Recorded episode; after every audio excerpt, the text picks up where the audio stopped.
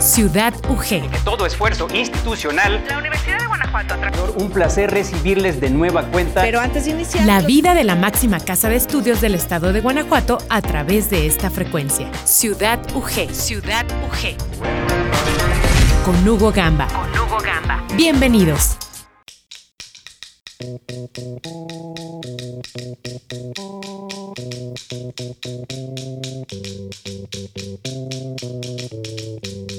you.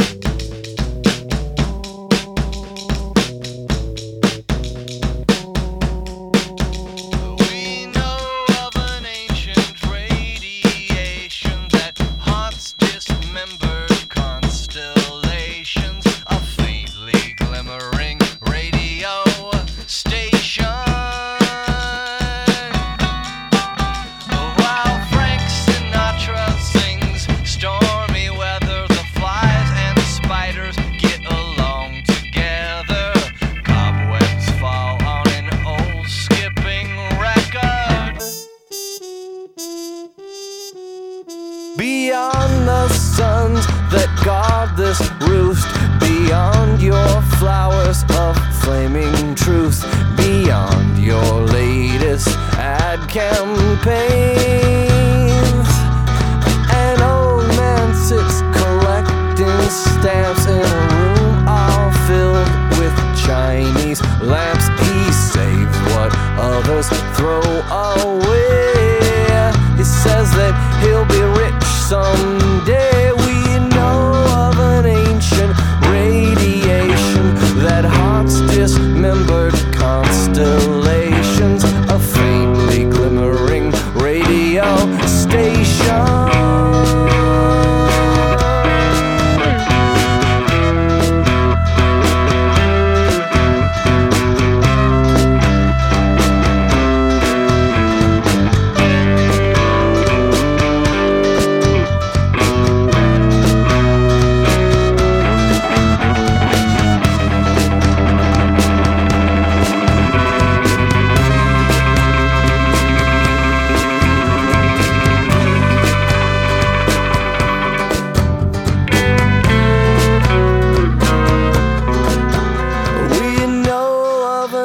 radiation, radiation that haunts dismembered, constellations, a faintly glimmering radio station. While Frank Sinatra sings stormy weather, the flies and spiders get along together. Cobwebs fall on an old skipping.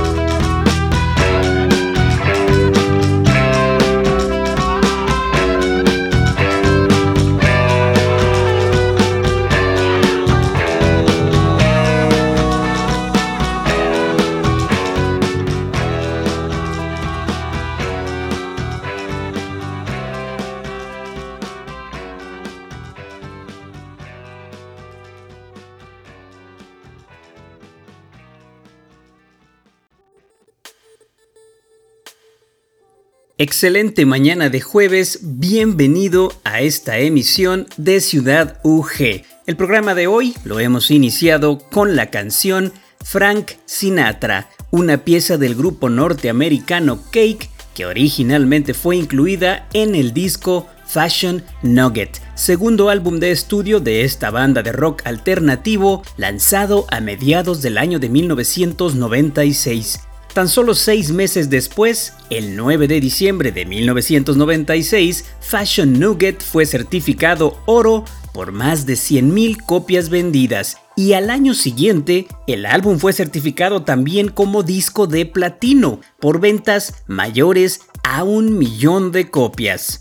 A pesar de que la música de Cake es regularmente clasificada como rock alternativo o indie rock, en realidad combina múltiples géneros musicales, tales como el funk, el ska, pop, jazz, rap y el country. Su música generalmente incluye letras curiosas, con abundantes juegos de palabras, pegajosos riffs de guitarra distorsionada y solos de trompeta.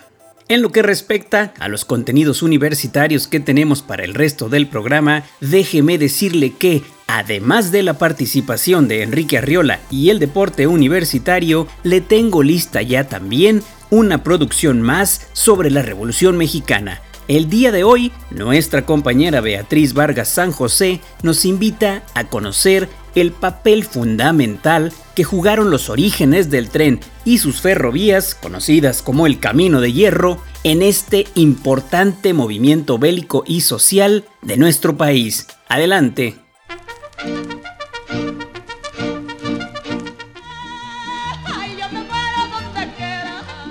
Revolución Mexicana de 1910.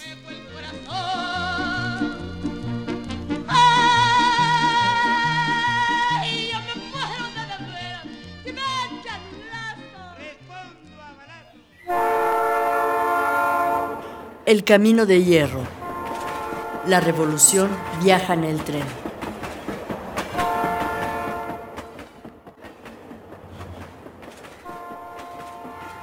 La historia del ferrocarril en México comienza en 1837, cuando por decreto del presidente Anastasio Bustamante se otorga la primera concesión a Francisco de Arrillaga para la construcción de la línea férrea de Veracruz a la Ciudad de México. En el documento ya se contemplaba que mientras existiese el ferrocarril, la empresa quedaba obligada a conducir gratuitamente la correspondencia. Se aseguró también entonces que el camino de hierro entre Veracruz y la capital tendría caminos dobles.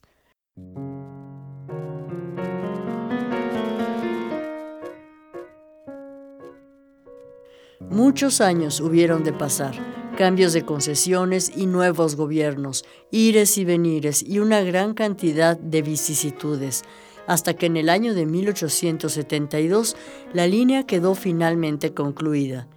El mismo presidente Sebastián Lerdo de Tejada presidió la inauguración el 1 de enero de 1873 y en las estaciones de Orizaba y Veracruz se realizaron festejos por tres días. El presidente Lerdo y todavía más su sucesor Porfirio Díaz alentaron el desarrollo ferroviario con concesiones generosas que incluían subvenciones públicas para la construcción de las líneas. Al comenzar la presidencia de Díaz, existía un total de 669 kilómetros de ferrovía en servicio en México. Hacia el final de su mandato en 1910, México contaba con más de 24.720 kilómetros de ferrovía en servicio, en su mayoría construidas por inversionistas estadounidenses, británicos y franceses.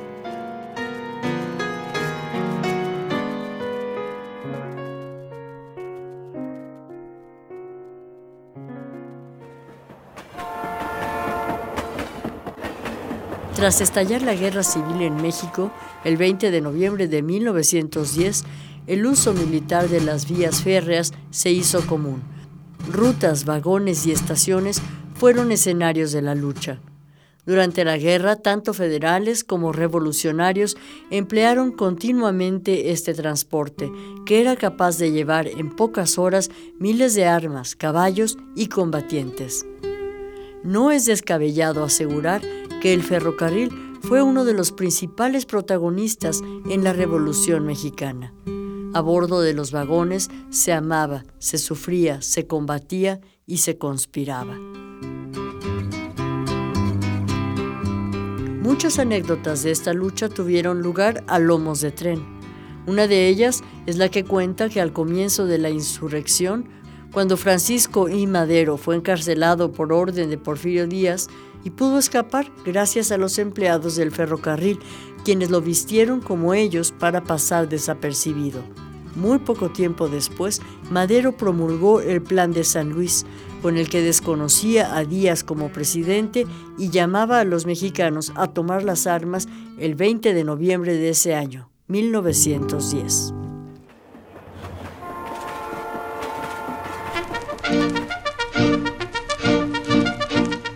Radio Universidad de Guanajuato recuerda.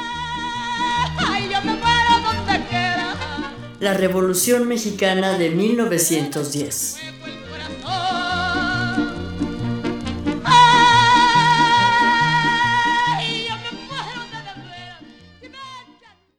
Gracias a nuestra compañera Beatriz Vargas San José por esta cápsula sobre los orígenes e importancia del tren en la Revolución Mexicana. Como segunda recomendación musical de la mañana está lista la canción Beetle Bomb, una canción del grupo británico Blur, lanzada como el primer sencillo del álbum homónimo de la banda el 20 de enero de 1997. Beetle Bomb fue el segundo sencillo de Blur en alcanzar el número uno en la mayoría de las listas británicas. Se dice que el título de la canción, Beetle Bomb, Pequeño escarabajo, sería una referencia sarcástica a Liam Gallagher, cantante de la banda rival de Blur, Oasis, y a la idolatría de Gallagher por The Beatles. También se rumorea que la canción podría ser sobre la heroína, lo que ha llevado a muchos a creer que Beetle Bomb trata sobre Justine Frischman, exnovia del cantante de Blur Damon Albarn, y su batalla contra la adicción a esta droga, y sobre el efecto que esto tuvo en el propio Damon, quien en ese momento también estaba combatiendo su adicción a las drogas. Aunque el significado más probable de la canción es que la misma sea una referencia al programa de TV Beatle Bomb, del cual la canción utiliza clips de sonido, además de que uno de los versos del estribillo utiliza una de las frases más dichas en ese show. Del año de 1997, le dejo ahora con Blur y su canción Beatle Bomb.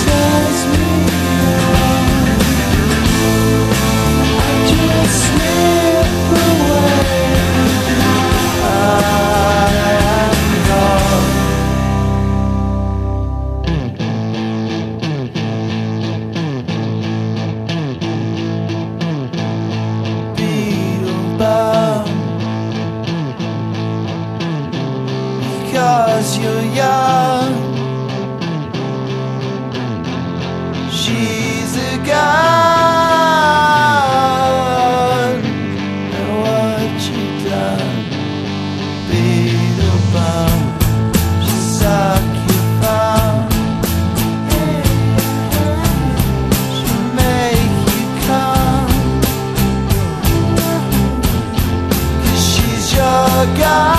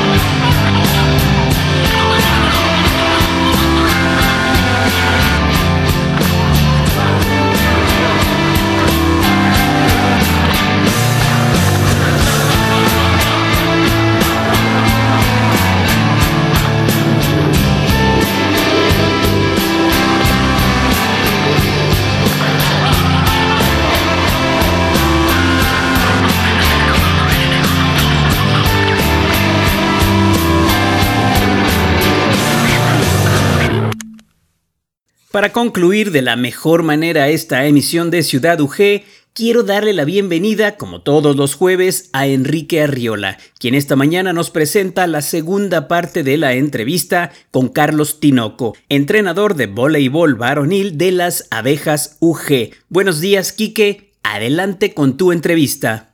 ¿Qué tal, Hugo y amigos de Ciudad UG? Muy buen día. Los saluda Enrique Arriola y hoy en esta sección del deporte de la Universidad de Guanajuato vamos a presentarles la segunda parte de la entrevista con el profesor Carlos Tinoco, entrenador del selectivo varonil Abejas UG de voleibol. En esta segunda parte de la entrevista, el profesor Carlos Tinoco comparte más sobre el trabajo que se ha realizado con este selectivo durante los últimos 10 años, un trabajo que abarca la realización de clubes deportivos, también torneos importantes como la Copa Abejas de Voleibol que anualmente se realiza en el mes de noviembre y claro está las eliminatorias del Consejo Nacional del Deporte de la Educación donde en este 2020 y antes de la contingencia sanitaria el equipo varonil de voleibol de sala logró su clasificación a la Universidad Nacional por primera vez en muchos años.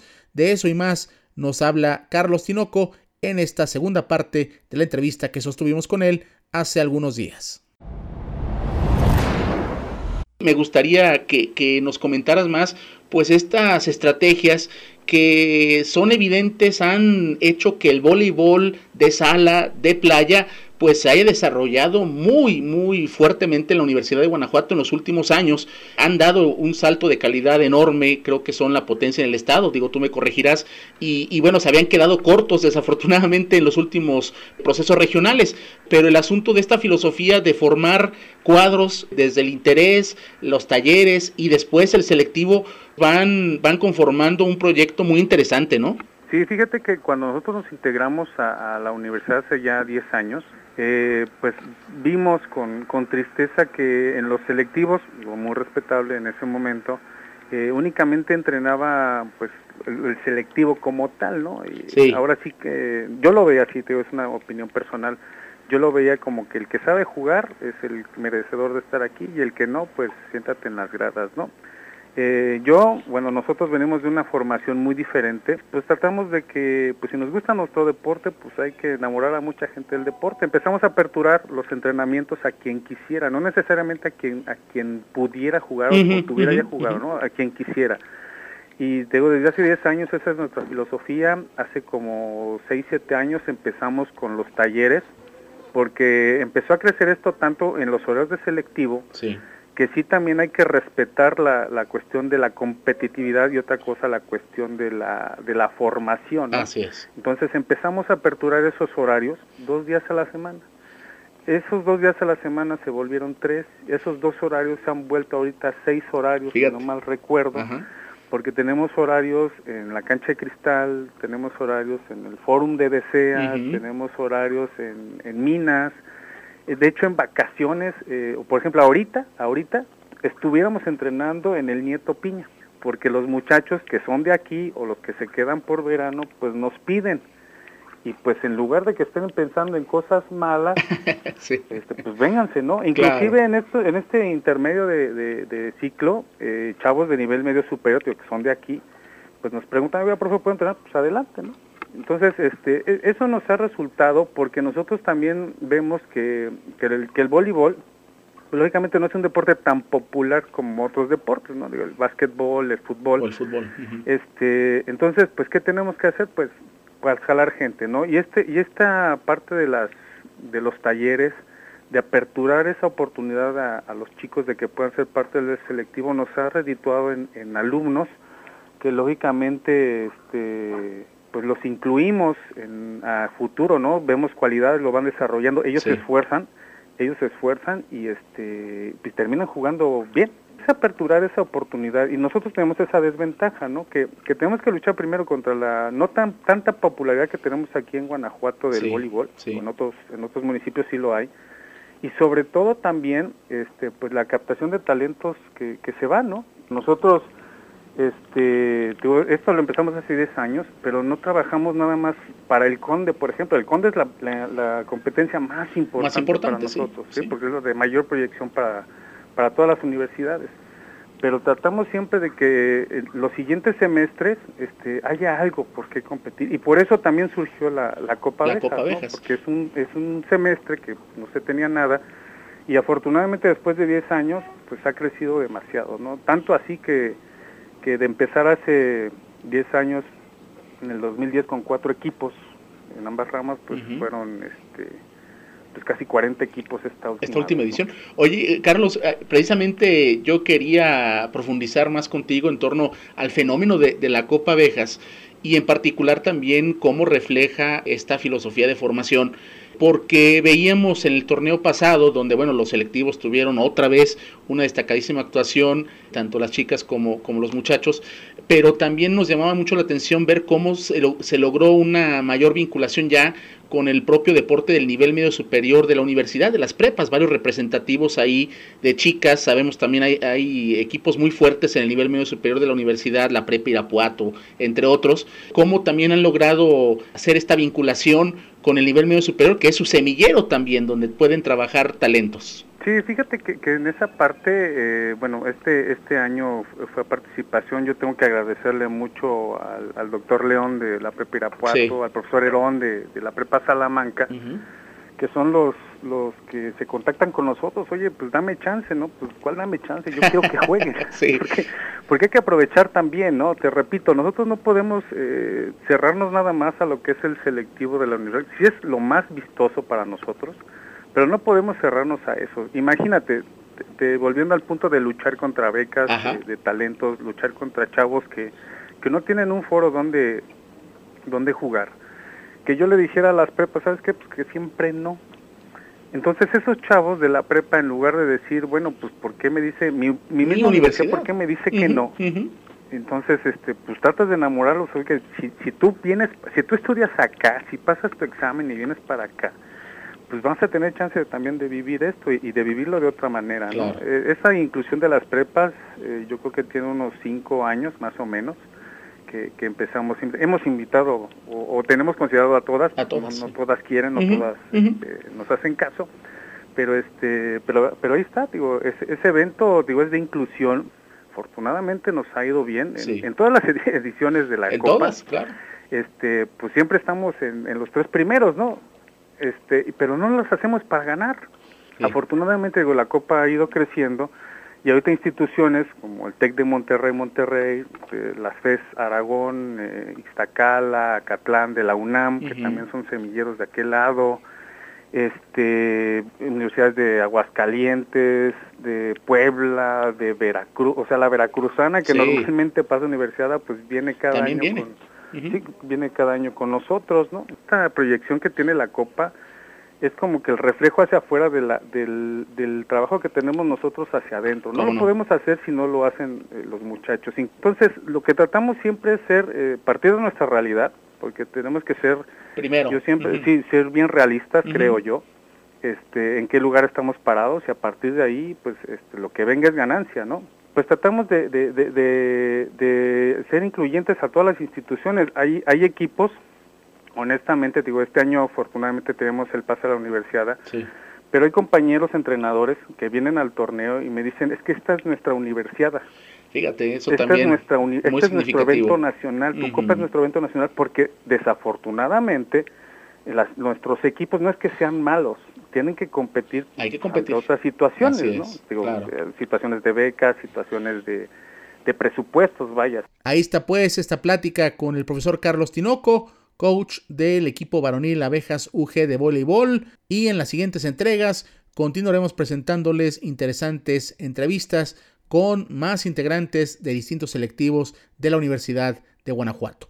De esta forma concluimos. Se despide de ustedes Enrique Arriola. Regresamos con Hugo a Ciudad UG. Muy buenos días. El tiempo se me está terminando. Muchas gracias por su sintonía esta mañana de jueves. Gracias a Enrique Arriola y a Beatriz Vargas San José por sus colaboraciones. Se despide Hugo Gamba invitándole a que escuche esta revista radiofónica el día de mañana, viernes, en punto de las 9.30 de la mañana. En tanto, disfrute su día. Siempre en la sana compañía de Radio Universidad de Guanajuato.